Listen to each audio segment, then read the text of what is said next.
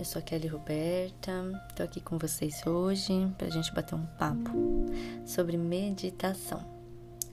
Eu escolhi é, esse tema porque as pessoas me perguntam muito, basicamente, duas perguntas principais. Como que eu vou meditar se eu não consigo controlar minha mente? Como que eu vou meditar se eu não consigo parar de pensar? Bom, nós não conseguimos controlar a nossa mente e a meditação nem é para isso. Né? A nossa mente ela é facilmente comparada a um macaquinho que pula de galho em galho. Então, muitas vezes você está ali num processo é, tentando meditar e não consegue porque tem um pensamento persistente. Então eu te digo, resolva. E o que, que vai acontecer? Imediatamente vai vir outro pensamento, porque é esse o processo. A nossa mente ela tem alguns padrões, principalmente ficar focada no futuro, então pensamentos ansiosos, o que fazer, como fazer, se eu fizer, o que vai dar certo, o que vai dar errado. Um segundo processo é um processo voltado para o passado, então são pensamentos melancólicos, depressivos, porque eu fiz, porque fizeram, se eu não tivesse feito. Então, ou seja, é um grande gasto de energia que você não consegue alterar, você não consegue alterar o passado e o futuro, além de todos os pensamentos que você tem, colocamos aí mais um milhão de possibilidades, porque o futuro não temos como mudar, né? Então você está no trabalho e está voltado para esses dois padrões, passado futuro. Você está com a família, está preocupado. Você tá, você nunca está onde está. Está sempre reagindo. Às vezes acontece alguma coisa, nossa, não precisava ter reagido desse jeito. E geralmente são reações desproporcionais, porque você está sempre ali em alerta, um estado de alerta, um estado de estresse, né? Liberando aí uma quantidade imensa de cortisol pelo seu organismo o tempo todo. Mas a minha intenção nesse áudio não é, é fazer um curso para especialistas. Não, é conversar de uma maneira muito informal com você sobre meditação. Então, como você poderia começar hoje? experimentar os benefícios da meditação. É claro que você, se pesquisar, você vai ver inúmeras maneiras de se meditar. Passo e passo e vai ficando uma coisa difícil. Mas não, você pode escolher se sentar numa posição confortável sem ficar com uma musculatura rígida, sem achar que engoliu um cabo de vassoura, por exemplo. Escolha a sua posição confortável. Pode ser numa cadeira, pode ser numa poltrona, por exemplo. Escolha fechar os olhos. Mas se tiver com medo, né, porque disparou aí uma ansiedade, um... abra os olhos. É importante que você se sinta segura, que se sinta seguro no ambiente que você está. Ninguém consegue fechar os olhos achando que pode ter alguma coisa, então, primeiro sinta-se seguro, sinta-se segura. Bom, estando devidamente sentado, olhos fechados, você vai escolher uma âncora. Âncora é onde você vai repousar a sua atenção. Então você vai dar uma missão para sua mente. Você vai falar para ela: "Olha, eu quero que você observe isso". Então ela vai se manter ocupada.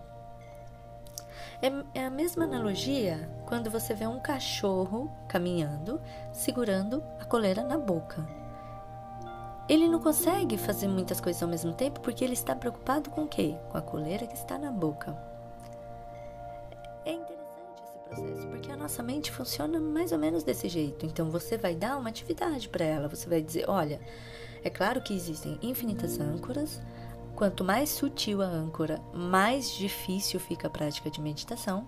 Então comece, por exemplo, uma é, uma sugestão, comece observando a entrada e a saída do ar ou observando que o abdômen expande quando o ar entra, o abdômen retrai quando o ar sai. E então você vai perceber que você estava observando, talvez por dois a três movimentos, e a mente foi longe. Tá vendo? Meditação não é para mim, eu não consigo, vou abandonar isso, eu sabia, perder tempo. Se a mente escapou, traga ela de volta. Isso é meditação.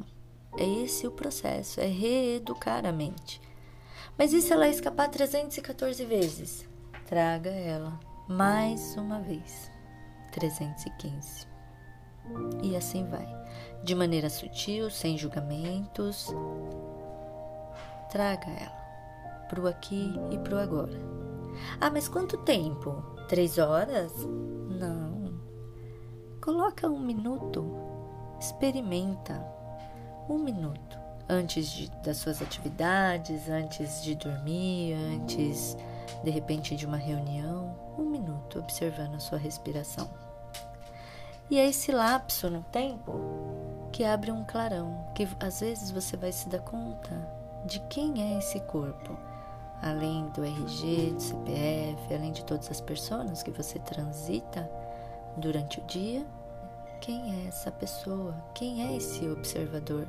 E isso tende a trazer tranquilidade. Lógico que, se a gente for falar de benefícios da meditação, existem muitos.